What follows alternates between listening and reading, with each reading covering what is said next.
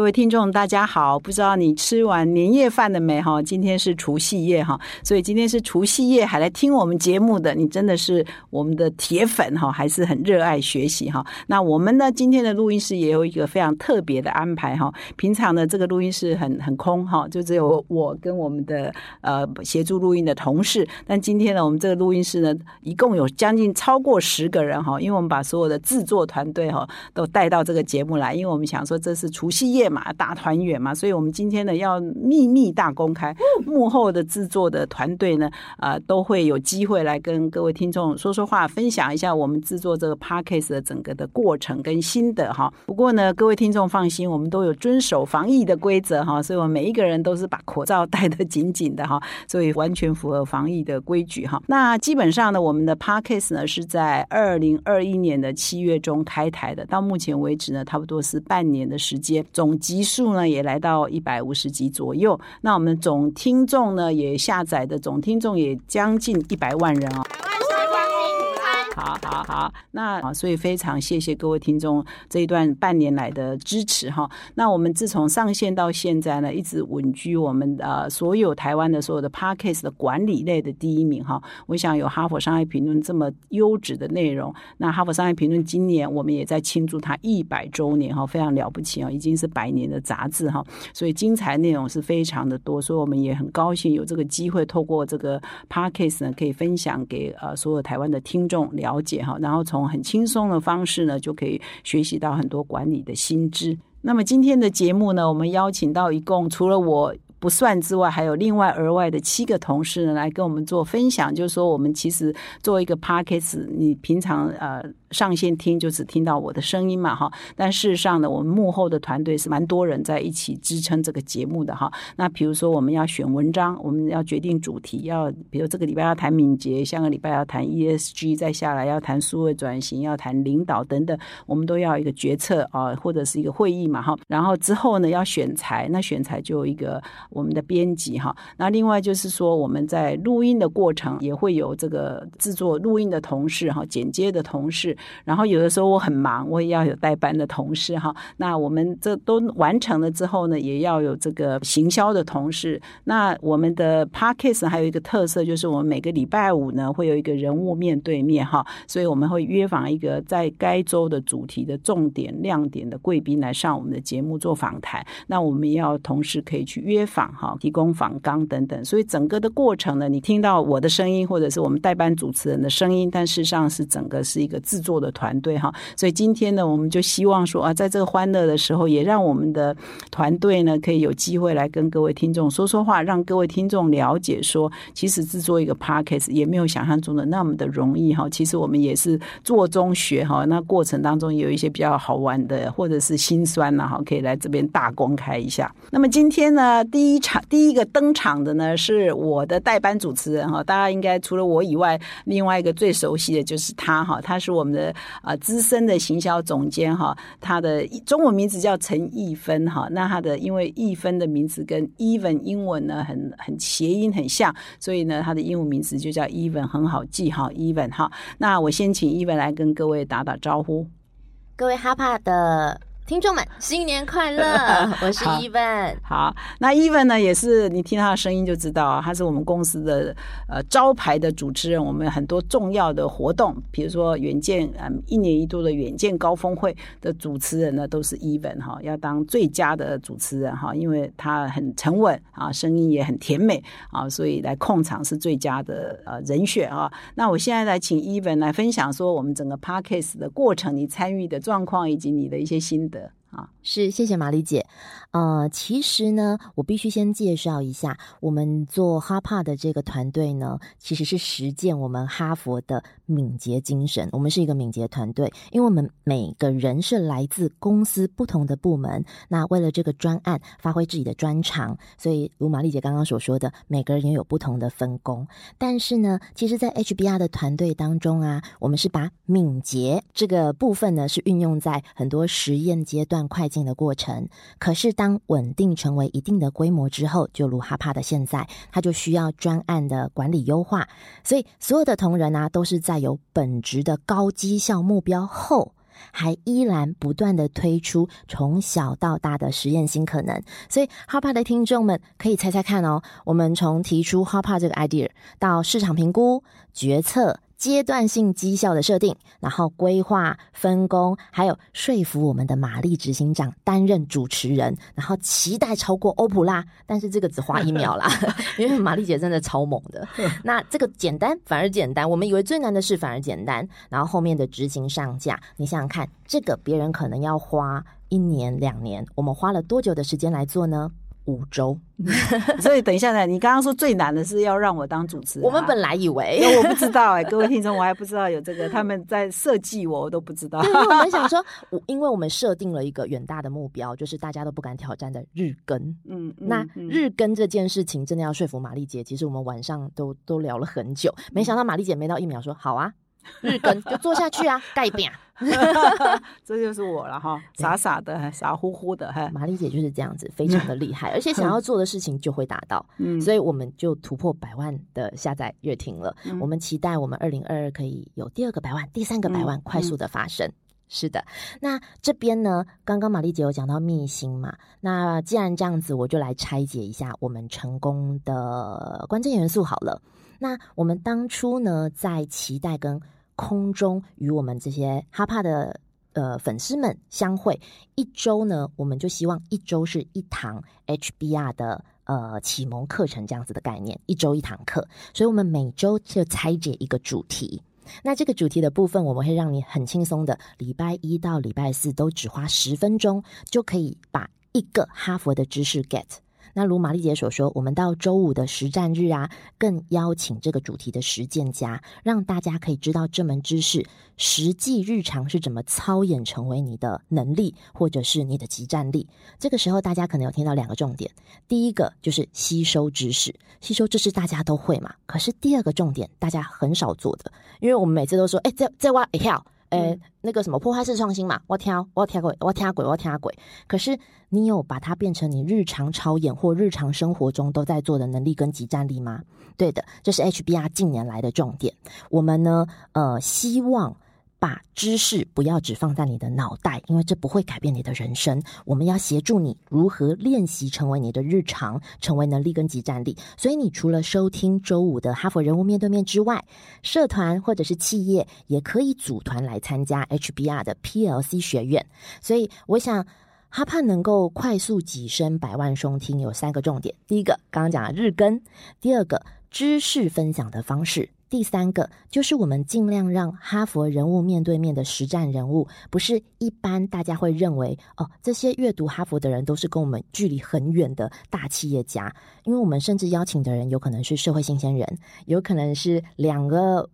呃娃的妈咪，他们如何奋斗在职场，因为哈佛的 DNA 其实是在你我的体内，很多人会发现哦，原来他们在说的这些就是我的日常，但是我们会协助你如何在优化它。那么这个礼拜五呢，这个刚刚 Even 有提到一些，比如我们一开始设计这个 Parkes 的过程哈，以及说啊为什么愿意出来主持哈，这个在这个礼拜五我自己就变成哈佛人物面对面受访的，我会接受 Even 的访问哈，来谈说我们这个整个筹备的过程，从我的角度来看，到底是啊有些什么学习跟心得可以跟各位听众做分享。所以如果你很好奇，到底我在这个过程当中扮演什么角色的话呢，请你们。这个礼拜五哈，还在年假当中啊，有有时间呢，也请你回来听一下哈。我们也是会密心大公开哈。这个整个的筹备过程，伊文花了很多的力气哈，因为要统合很多的同事。那最后呢，要请伊文来跟我们分享这有什么文章哈？这个是过年嘛哈？呃，整个过程当中有没有什么好的文章？因为我们的 podcast 各位听众听的时候，到我们的说明来都可以连接我那一篇啊谈的轻松读的文章，都可以连接大概四到五篇的文章哈，都可以去连。连接那再从我们这半年来有没有什么文章是一本觉得啊过年最推荐给读者的红包啊？呃，其实 HBR 的团队非常有趣，我们热爱 HBR 的文章程度是，其实几乎把它当做日常的对话了，也是我们的共同语言之一。例如说，某个人啊，他在脑力全开工作的时候，然后好多人喊他，他都不回答，这时候我们就会对看说，哦，心流，心流，他在心流时刻，我们不要吵他，然后远远给他一个赞赞，或者是说，其实我们才刚撑过年底的爆炸月嘛，那个时候我就有看到很多其他部门的同事寄给。彼此那个快爆炸撑过地狱日有方法这篇文章给彼此解放。那其实 Even 呢，最近在 HBR 当中看到，我觉得人生中最浪漫的一段话。这一段话就是：有些日子你稳稳的站着，而你的队友危险的摆荡着，要成为同事需要的稳定支持力量。所以当轮到你摆荡的时候。就一定有他们在身边支持，嗯，能够做到如此成就彼此的团队，其实我想到都热泪盈眶了。但现在的团队其实就是哦，玛丽姐，你有感受到吗？有有有有，是。所以这一篇文章呢，我是要呃推荐延伸阅读。呃，你是跟得上时代的经理人吗？因为在文章研究发表啊，呃，二零二一到二零二四年，传统上由主管执行的任务当中，会有七成被科技取。代，例如说指派工作，推动生产力。所以，当未来的企业不再仰赖管理阶层双眼所见来管理员工绩效，主管们，你们要何去何从？刚刚我讲的这个其实是个 sign，所以大家赶快进去看解方吗？另外，另外，玛丽姐给我点时间，我要再延伸推荐说。颠覆未来人才的管理概念是，呃，这个其实是个影音分享，就是由哈佛商业评论的总编辑伊亚迪在高峰会的分享演说，这是疫情下的管理新常态，这是我最近最有感的感悟。大概重复看了十几遍嘛，这是 真的我非常喜欢的一个推荐。是这个英阿迪的影片，是我们举办华人高峰会的时候邀请他录的哈。因为现在疫情的关系，他没有办法本人来，是他是英文版的总编辑哈。所以呃，各位听众，如果你对刚刚 Even 推荐这两篇文章，虽然是在过年了哈，也可以学习，可以到我们的说明栏点击文章跟影音嘛哈。对，我们会放在说明栏里，在这一集的说明栏。所以我们今天七位同事分享后，你就一二十篇文章可以看哈。过过年不会无聊，每天看一篇就好。对对对，新年新气象。是，谢谢伊文，谢谢。那么接下来呢，我们上场的同事呢，是我们负责哈佛人物面对面，要负责约访呃面对面的贵宾，也是我的特助了哈，佩轩哈。那佩轩也在《远见》杂志担任超过十年左右的记者哈，非常资深。但是约访人上我们的节目呢，其实。不是想象中那么容易哈，不是说你认识谁他就会来上节目，然后时间有时候也很难瞧，有时候他对主题人家也不一定那么愿意配合等等哈，所以我来想这个背后的秘辛呢，我再请佩轩自己来分享来。大家好，各位听众朋友，大家好，新年快乐，我是佩轩，是那来谈一谈约访约访的秘辛有什么？对，刚刚马丽姐已经帮我做一点自我介绍了哈。我其实过去长期以来是在《远见》杂志担任记者的工作，那做了也长达十年的时间，非常快啊。那其实，在《远见》杂志那时候，呃，负责约访的时候，其实真的跟我过来这边呃做 HBR 这个哈帕的呃约访有非常大的不同。其中一个挑战，就像马丽姐刚刚点出来的，其实我们要约访来宾啊，我我自己归纳了一下，呃，应该先讲哈，我是从。呃，二零二一年九月的时候加入这个幕后的制作团队的。那当时一加入之后，就被赋予这个约访来宾的任务，然后也要负责呃撰写他们的访纲。那一开始的时候可能会觉得说，哎，这件事情是我非常熟悉的啊，因为毕竟我在远见的时候就长期做这样的记者采访写作的工作。但真正开始深入投入的时候，就会发觉真的是非常不简单的一个任务。我自己归纳了一下，至少有三点非常不简单哦。首先，第一点是我们选择的呃人物对象是。非常不简单的来宾，呃，怎么说呢？因为要上这个哈佛人物面对面单元的人，其实我们都是经过了蛮精挑细选的，真的就是万中选一这样的感觉。因为我们每周通常都会设定了一个呃，我们觉得非常适当的主题，可能搭配当时的时事啊，或者搭配我们当期 HBR 的文章，想要跟大家推荐的主题。那我们再借由这个主题的发想，去找到适合的来宾。那这种时候呢，就是第一关啦，我们在选择人物就非常的不容易了。那再来第二关。当我们要开始呃准备题目的时候，其实我们在提纲上的设计，首先也要先把来宾先研究过一轮，真的是很像他的身家背景的调查哦，把他最近呃热门的话题呀，可能公司的发展啊，或者说他自己个人呃职涯历程上的一些经验，都把它归纳进来，然后再来加上第三点，就是我们要搭配上我们当周的主题，也就是我们的 HBR 想要推荐的文章，能够把这些事情都融会贯通在一起，才有办法成功的邀请到我们当集想要的来宾，而且最后的一点，我我个人也是觉得非常，真的是有的时候会觉得说，哇，我们真的是太考验来宾了，因为我们都会丢给他三到五篇的文章哦，请来宾能够事先的阅读，然后让我们这个采访内容能够呃更顺利、更切题，所以对于来宾本身来说，他也是一个蛮大的挑战。来上，我就说我们的哈佛人面对面的贵宾呢，都要先给他一个功课哈，就要读一下哈佛的文章哈。那因为我们的重点也是希望说，立基于我们的文章，然后再分享他的经验呢，会实物跟理论都是兼具的哈。那事实上呢，这个约访呢，还有一个很大的困难就是来宾的时间。有些来宾真的是很愿意，但是他就是时间。通常我们邀来宾也都是非常的忙哈，所以那我们这个制作的时间实际上相对也是比较短的哈。所以这个心酸要不要配？先讲一下，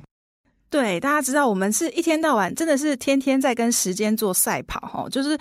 用我自己的步调 tempo 来讲，以前我在做远见，当然它比较像一个月刊，很多时候我们的工作期是比较有，哎，有一周两周啊，比较有余裕来准备一个题目，但是。跑过来做这个哈帕之后，哎，我们是每周哦，每周都一定要访问到一个人，然后采访完呃，甚至后置完成，把它顺利的上架。所以其实这个步调是越来越快的。因此，我们真的就是天天在跟时间赛跑。其实，呃，加码多跟大家分享一下。其实我们刚刚在录音之前啊，也正在瞧说，哎，我们下一场的来宾到底要怎么安排？那对方来宾也是非常的忙碌，然后要搭配录音时间，所以我们每天都是在做这样的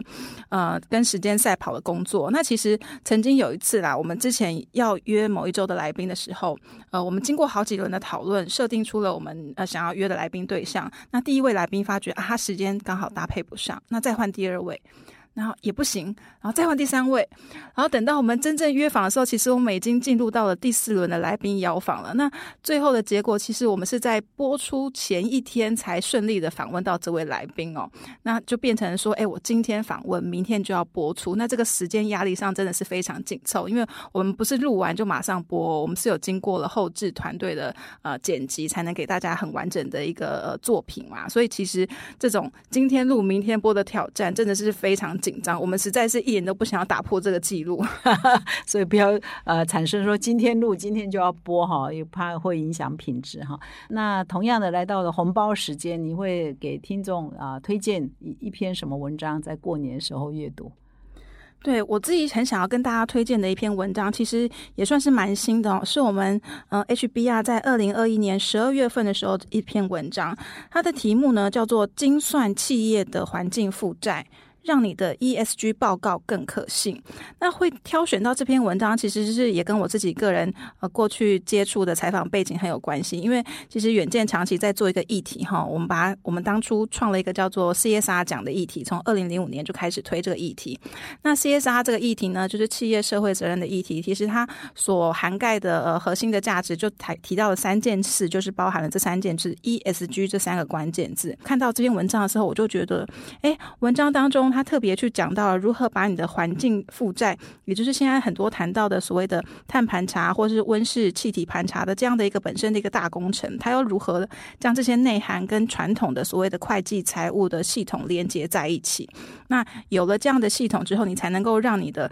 所谓的现在讲的 ESG 报告啊，或者说你的财会报告的年报上，更能够清楚的去呈现出你企业真实的一个价值，也就是把现在大家很讲的很多的碳议题啊，呃，环境的议。议题啊，真实的呈现出来。那我觉得这个文章它其实读起来是蛮有一点门槛的，但不过因为搭配上呃它有一些的图解的部分，所以其实整体上看下来，我我是很推荐给呃对 ESG 这个领域有兴趣，然后你很想知道到底要在怎么做。那这个所谓的环境负债到底是一个什么样的概念？可以借由这个文章让你开始有更深入的了解。好，这篇呢可以过年后再看了，没关系，因为比较不是个人，这都是每一家企业哈，在这个 ESG 的显学之下，每一家企业都必须学习的哈。所以这一篇呢，谢谢佩轩的分享。那各位听众，如果过年看太沉重的话，过年后哈一上班，你也是必须懂得大趋势的。那哈佛商业评论上有很多关于如何永续哈，如何节能减碳、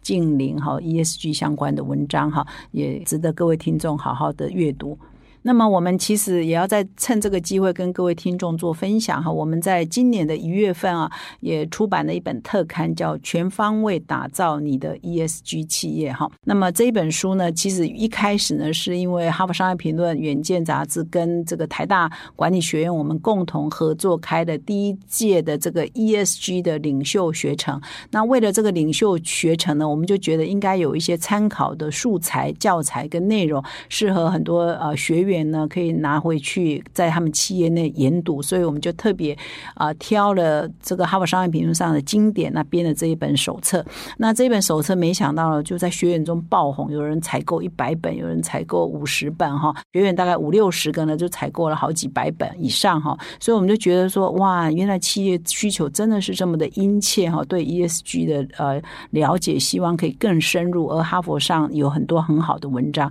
所以后来呢，我们就。决定把这一本手册再把它增修哈，再重新编订，然后就上市哈。所以现在你在伯克莱的书店、网络书店，或者是到实体的成品书店等等，你都可以买到这一本手册，或者是说你就私讯我们的粉砖，说你要采购这一本书，我们也可以服务你哈。这个 ESG 绝对是二零二二年每一家企业哈都应该要学的一个新的呃先学了哈。所以我希望哈佛商业评论可以陪伴你走在这一条路上，走得更顺畅一点。谢谢。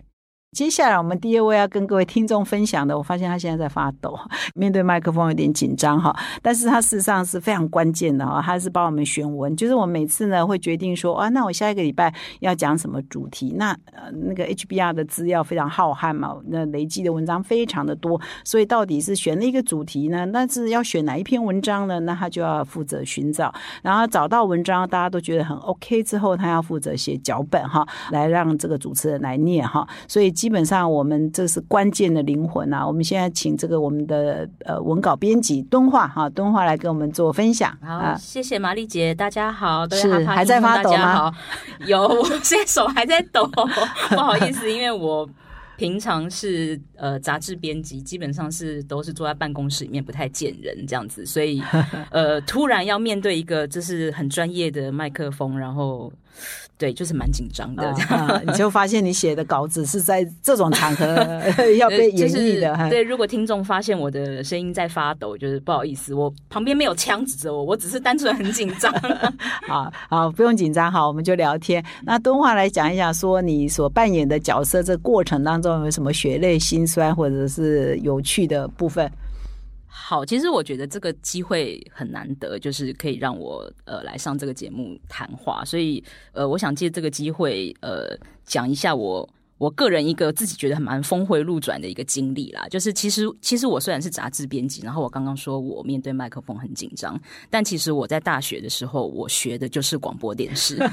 这个我还不知道，各位 听众同事对，然后其实我当初在念大学的时候也有在广播电台甚至是电视新闻台都有实习过，只是我在那边实习也都是负责一些幕后的事情，没有真正去上到就是呃要面对这个麦克风，所以。对我来说，真的这是我人生中第一次。虽然我曾经有这样的经验，但是是人生中第一次。不过因因为一些因缘机会的关系，所以我。毕业之后一入社会，不是进广播电台或者是电视台，我是直接进了杂志社。对，就是我们现在这个杂志社这样。嗯，然后那个时候就是都被同学笑说：“哎，你这叛徒怎么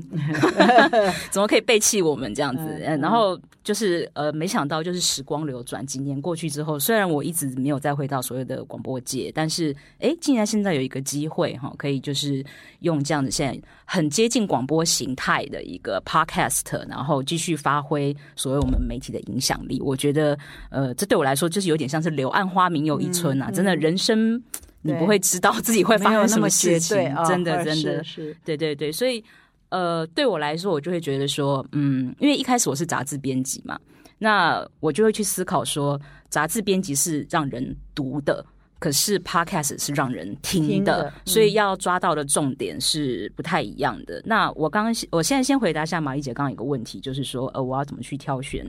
呃，就是我们一个重点啦，就是说，哎，那这么多篇文章，我是怎么进行挑选的？那呃，主要是有三点。第一点就是说，呃，看看这个文章是不是有比较特殊的观点，因为其实说管理啊，说什么，其实市面上也有很多。呃，媒体都有在谈。那但是我们哈佛商业评论有没有什么跟大家不一样的、比较不同的观点的文章？呃，这个是我第一个考量的点。那第二个当然是我们哈佛商业评论有非常多的管理大师，也有非常多很呃在欧美地区非常知名度非常高的一些讲师啊、coaching 啊之类的。那这个也是我考量的第二个点。那第三个点当然就是我们。呃，这篇文章的那个点阅率啦，啊，如果点阅率很高，表示它本身就是一个呃很受到读者欢迎的一个文章，那我也会把它选进来作为我的考量点。那这是我在选文章的三个要素之一。但是呃，我这边要跟大家强调一件事情，就是呃，我们繁体中文版翻译的文章其实总共有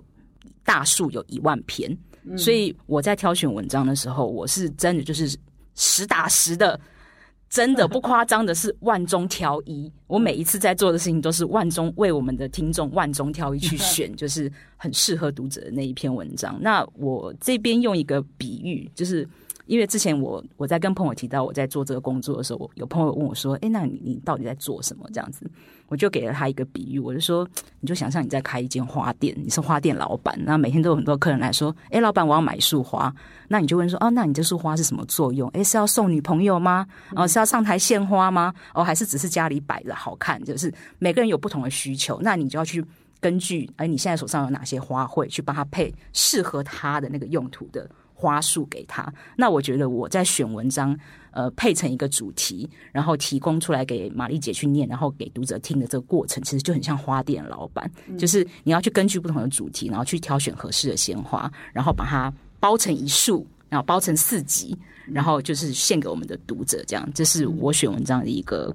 过程这样子，谢谢东华的分享啊！所以他都每天都在万中挑一哦，为读者这么尽心尽力，听众这么尽心尽力。那现在到了送红包时间啊，就是说现在大过年，但是大家呃吃吃喝喝，呃呃跟家人团聚之外，也可以来一点点学习。所以你会推荐什么文章给过年的听众听？OK，好，呃，我现在选这篇文章其实是我们之前已经有有讲过的一篇文章，但是我很推荐大家在。回去听，因为当初我自己在写这篇文章的时候，我就是带着我要送给我朋友的心态在写这篇文章。那这篇文章是我们在节目第七十一集的内容。那这篇文章的名字叫做《每个人都有的冒牌货症候群》。那这篇文章就提到了一个呃很重要，但是大部分的人都不知道也没有意识到的一个心理的状态，就叫冒牌货症候群。那这个指的是什么呢？就是说，呃，这有时候我们可能会觉得。啊！我现在升到经理，但其实我只是运气好。我我其实根本没有那个资格可以当经理哦。我今天变成执行长啊！我我只是因为啊，老板喜欢我，我我没有那个能力啦。这样子会突然不知道为什么怀疑自己。其实你是有绩效，你也是有成果的，但是你就是会怕，莫名其妙的很害怕。那其实这一种心理状态跟单纯的没有自信心，或单纯的哎陷入低潮期，其实是不同的状态。而且这个状态是。在职场的任何一个阶段，人都会有，不管你是刚进入职场的新手，或是你已经在工作上有一有一定程度的发挥，有一定程度的资历的人，或甚至您做到高阶主管、您执行长、您董事长了，都会遇到像这样子的问题。那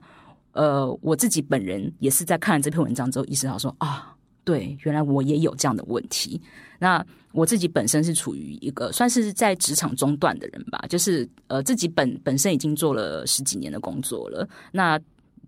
说实话就会觉得有点卡卡，就是我们我们那一整周的主题就是职牙卡关呐，对，那就是会觉得卡卡了。那个时候你就是其实你需要步出步步出你所谓的舒适圈，你需要去学习新的东西。但是如果你有这个心魔，这个。呃，冒牌或症候群的心魔，你就会觉得哦，我不行啦，我现在只是好运而已啊，去尝试别的怎么可能啊？不行，我不敢这样，那就会把自己越包越死，然后就就卡在那个地方，你就就凋零了，就嗯，对，就会被时代淘汰。但是如果你意识到这一点，那那篇文章有教你，就是说你要怎么去克服这个心魔，去发现它，去打败它，然后去迈向一个新的阶段。我觉得就是对我个人来说非常醍醐灌顶。那我因为这篇文章。这篇文章有提到说，其实有将近七成的人都有这个困扰，只是大家都没有意识到。那我希望就是说，呃，其他的听众朋友，就是也许你自己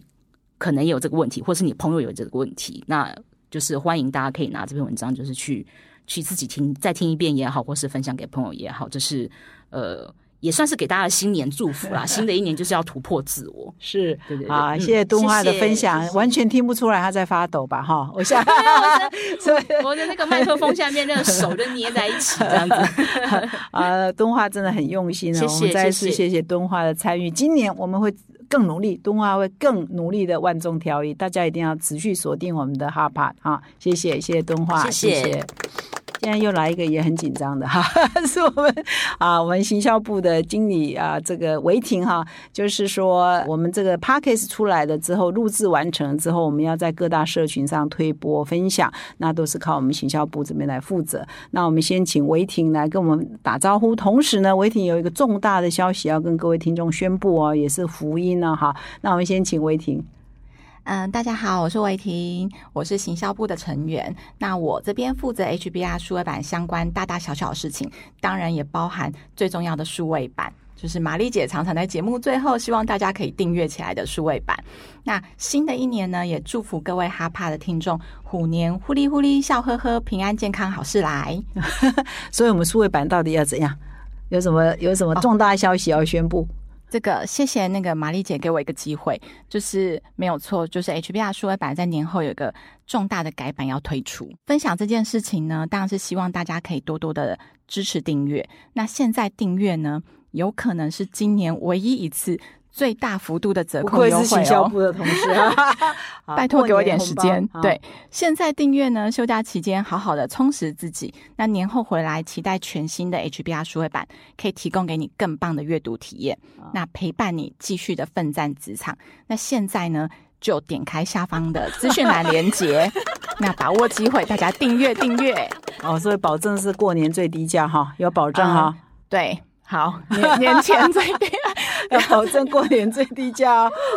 我们这个违停不愧要负责行销部的业绩哈。我也跟各位听众分享一下，事实上啊，很多内容网站呢都希望台湾很多内容网站都希望变成付费的网站，但是真的是很难做哈。但是我们哈佛商业评论现在的付费的数位的版的订户呢，已经超过我们总订户的七成哈。所以我们也是呃不太常宣传啊，但事实上我们也是堪称台湾在内容网站方面付费网站方面的先驱了哈。那也是这个也是威霆在负责的主要业务。那为了要，因为我们的数位版的订户是越来越多哈，而且是我们的多数是数位版的订户，所以我们一直在想要提升我们数位版的体验。那这个我们花了一两年时间在进行啊，然后做了很多的工作。那我们希望在过农历过年后，可以很快的就把我们的数位版更新啊，然后让我们的所有的用户呢都可以有更好的体验啊。这就是过去一两年来威霆其实除了 Parkcase 之外，他花很多的心力在这一方面。然后，所以谢谢维婷的辛苦哈。那在制作 podcast 的节目背后有什么秘辛呢？嗯，好。如果要讲到行销部对哈帕最大的贡献，我想应该就是贡献这个 idea，就是把玛丽姐推出来。但是把我卖了，是对，虽然编辑部的同事可能现在正在看着我们。这样子，就是增加了大家的工作量。但是我我相信大家都非常热爱 HBR 的内容。那尤其行销部最大工作就是推广 HBR 的内容。那我们一直很希望说，这么棒的内容能。真的带给读者在职压上面的发展。那玛丽姐也愿意播出自己的时间，在她每天行程满满中，还要抽空出来录制分享。我相信对很多的忠实读者来说，都是一件很棒的事情。那当然也希望还不认识 HBR 读者，可以被玛丽姐的声音吸引过来 认识 HBR。对，那说到幕后制作，其实我觉得行销跟编辑内容产制的这个两个单位其实是很难被切割开来看。那尤其是在行销部中，像我可能跟接下来的嘉荣跟徐颖都是负责数位行销的人。那我们跟数位编辑其实都是合作非常紧密的。那尤其是在数位版的微运，还有社群的经营，当然也包含 podcast 的制作。那内容部分是交由编辑来产出，那宣传的部分就交给行销的人员。那包含大家可以看到的宣传贴文，还有为了忠实听众，我们设计了一个 FB 的 Messenger 订阅哈帕的最新通知。那我们都是希望可以带给听众最第一手的消息，也让听众有一个回馈给我们的管道。因为我们相信 HBR 听众跟读者都是呃职场上的精英，也能带给我们很好的反馈跟学习。那最重要的是，行销部还有一个很重要工作，就是我们也会很密切的留意我们这个节目的收听的相关的数据。那这个数据会提供出来回馈给我们编辑，还有在主题发想会议上面作为参考。那当然，我以上讲了很多事情，然后也谢谢蚂蚁姐介绍了数位版。那其实这么多工作量，其实当然不是我一个人可以完成，那还有很多的行销部成员一起来帮忙。所以你的得力助手嘉荣就在旁边。对，没错，在旁边 stand by 哈，嘉荣也打个招呼啊。Hello，大家好，等等就轮到我上场。好，那我们待会呢，请嘉荣再分享。那在嘉荣分享之前呢，我先请维婷再给我们过呃听众一个过年的红包。你最推荐听呃听众在过年看哪一篇文章？好，那既然我刚刚都已经讲到数位版了。我们即将要推出了这个全新的改版，那我最想要跟大家讲的就是，其实这个改版就是像刚玛丽姐，我们历经了这一两年的时间，那其实也呼应到刚前面一分讲的，其实我们就是一个非常敏捷的团队，我们也没有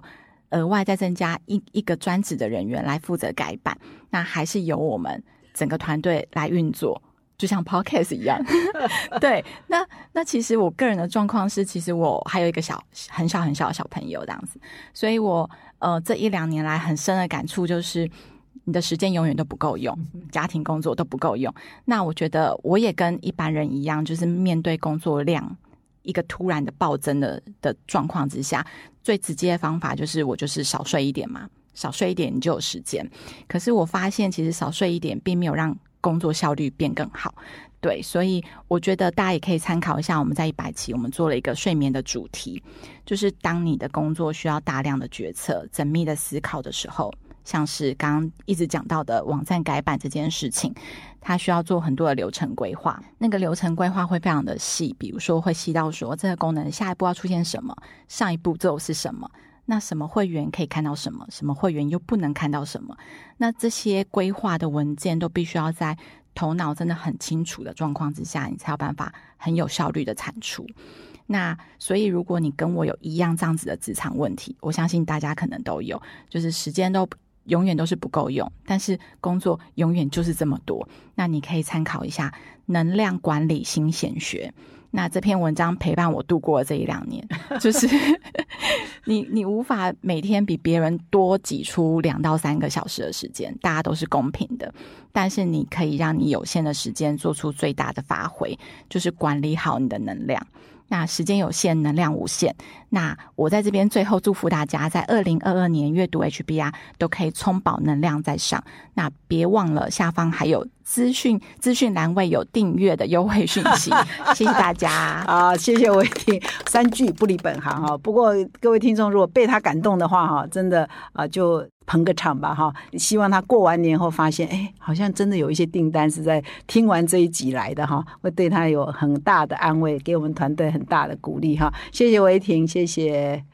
那接下来我们换成嘉荣，他们每个人都跟我说哦，好紧张，好紧张。可是我听他们每一个人讲完都非常的沉稳呐，哈。所以我想嘉荣也是一样的。那嘉荣是我们团队里头最年轻的哈，才刚大学毕业一两年，那非常认真。他有八年级生哈，但是但是他有五年级的灵魂哈，就是意思说跟我一样拼命在打拼哦。所以我们团队都常常害怕他。刚刚维婷有讲睡睡觉这件事情，我们都怕他睡不够哈。所以我们先请嘉荣来跟我们分享。一下你参与这个 package 的过程，你扮演的角色以及你的一些心得感想。好，大家好，各位哈帕的听众，我是嘉荣。然后，呃，我也是行销部的一员。那平时就像马一姐她刚刚提到的，其实我们平常就是行销部呢，主要就是负责工作，把哈帕的内容推广出去，然后在各个社群。所以平时呢，我最主要会跟我们 HBR，其实还有另一位实习生，那跟实习生博成一起协力，完成周一到周四的轻松读哈佛，还有周五哈佛人物面对面的 Facebook 图文，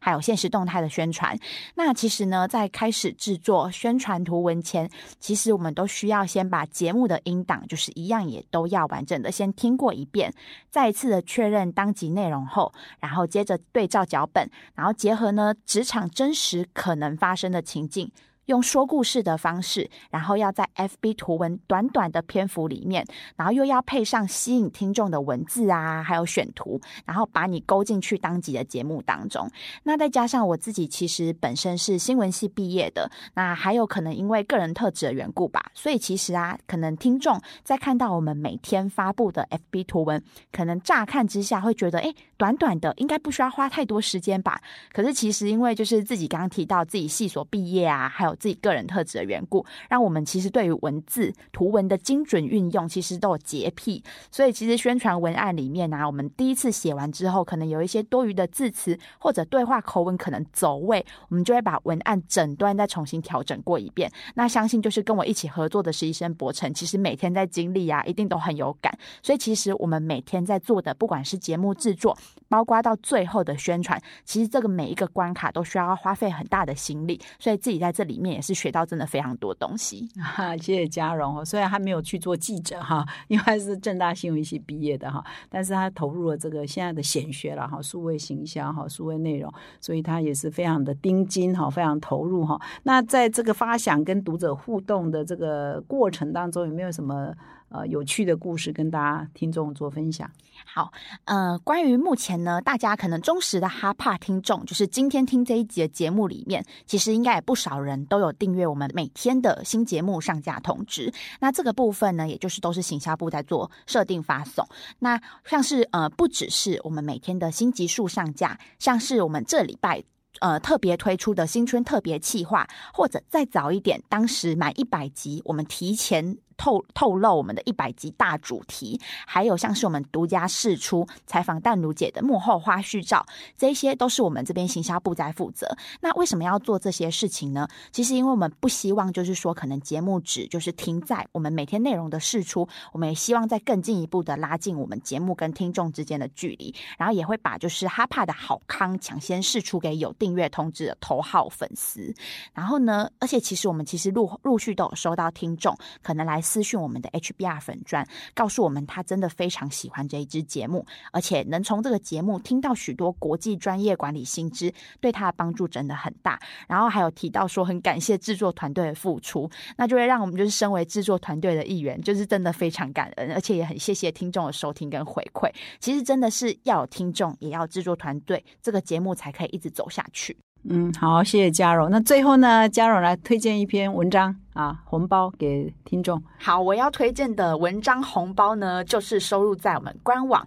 还有以及他之前我们 HBR 发行过的一本书。然后这本书叫做《哈佛教你精修管理力》。在这本书当中呢，第六章它有讲到一个叫做有效沟通。那这篇文章同时也有在官网上。那我觉得有效沟通是我在进入职场这两年来，我觉得真的是非常重要一件事。它不管是在于协作啊，还有在于可能你自己执行事务上，其实沟沟通都是一个基底。不管你自己是菜鸟工作者，还是资深的呃管理阶层的人，其实这篇文章都非常值得你收看。其实你可以把它当做是一个实用的领导力检核清单。那其实这篇文章。它其实就蛮完整的条列，就是如果你身为一个知识工作者，你需要的几个关键技能，包括可能是文字书写啊，或者是电子邮件的写法，还有包括你要怎么制作简报跟主持一场有说服力的会议。所以就是会希望透过这篇文章来回头检视自己在工作上或者在沟通上有没有什么还没有尽到完善的地方，然后可以实时的确认自己都是有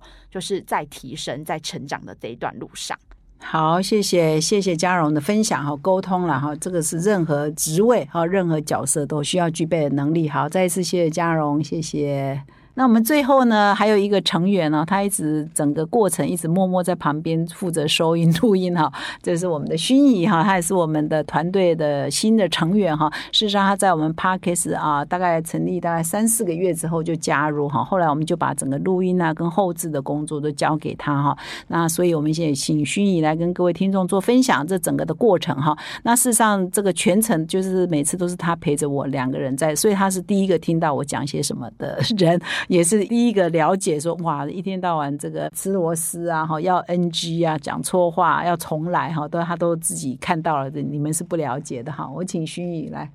Hello，大家好，我是薰怡，我就是如同玛丽姐说的，我就是那个常常跟玛丽姐一对一，然后成为哈帕的第一位听众。那我的任务呢，就是要负责后置跟录音。那在这个监听耳机的世界里面呢，声音都会被放大好几倍。就是在这个当中呢，我就。呃，每一天都要负责就是维修我们每一个声音，希望能够有更好的品质。那也希望在这些日子以来呢，大家都有听到我们的努力，我们的声音品质不断的提升。希望大家都可以听到舒服好听的声音，也越来越喜欢哈佛商业评论的内容。那当然啦，还是希望大家可以不断点听我们的节目，送我们到排行榜的前几名。好，谢谢薰怡哈。事实上，我们的 podcast 一开始的确收音品质是不太好的啊，呃，我们也都很快的就改进了哈。因为一开始呢，也是在疫情当下，我是啊戴着口罩录音，所以同事觉得说奇怪，你为什么讲话都那么喘啊？那后来才知道说啊，因为要戴口罩，所以我们就做了很多隔板啊什么的哈，就不戴口罩，改善这个音质了哈。那这整个的过程啊，到现在总算是比较稳定了哈。也谢谢各位听众的耐心哈，我们也是边做边修，那快速学习了哈。那薰衣在整个过程里头还有没有什么秘辛可以分享？秘辛的部分嘛，其实就是要不断有耐心，然后不断的反复、反复、重复，很细心的听。因为就像魔鬼都藏在细节当中，每一个就是很细小的声音都需要被放大、放大来。所以我们有时候剪辑呢，可能就是剪辑零点三秒这种，可能就是一个 呼吸声，或是 一个咳嗽声，像这样，要把它修掉哈。没错，就是细心。啊，谢谢薰怡。那最后还是请薰怡可以选一篇你想要分享给读者的红包。好的，因为我呃也是刚入职场没有很长的时间呢，所以呢，我想要推荐大家第呃 p a c k e t s 第一百零六集到一百一十集的主题，打造个人品牌的内容，在当周的周一和周二的轻松读当中，玛丽姐有分享一篇很经典文章，就是杜拉克教你自我管理。那对我来说，在个人管理和经营上面来说都非常受用，所以在这个过年当中，想要分享给大家，希望每个人都能够从文章里获得许多。好，那我们今天的除夕特别节目呢，就我们七位啊同事的分享的大致就到这里为止哈。有知识啊，有感性哈，然后也有一些呃趣闻呐哈。希望你们在除夕听这个也不会觉得无聊哈。那还是很重点，就是说我们刚刚同事分享的文章呢，希望你们有机会可以点阅来阅读。同时呢，也希望你们在大年初二、大年初三、大年初四、大年初五，我们都在这里持续的跟各位做分享。讲哈，所以你们明天、后天啊，这整个年假期间都还是可以回来持续听我们的节目。我最后呢，还是要祝大家新年行大运呢，哈，虎虎生风哈。今年是虎年嘛哈，那红包呢真的满满啊。二零二二年有一个非常快乐的一年，平安、健康、幸福。谢谢大家，新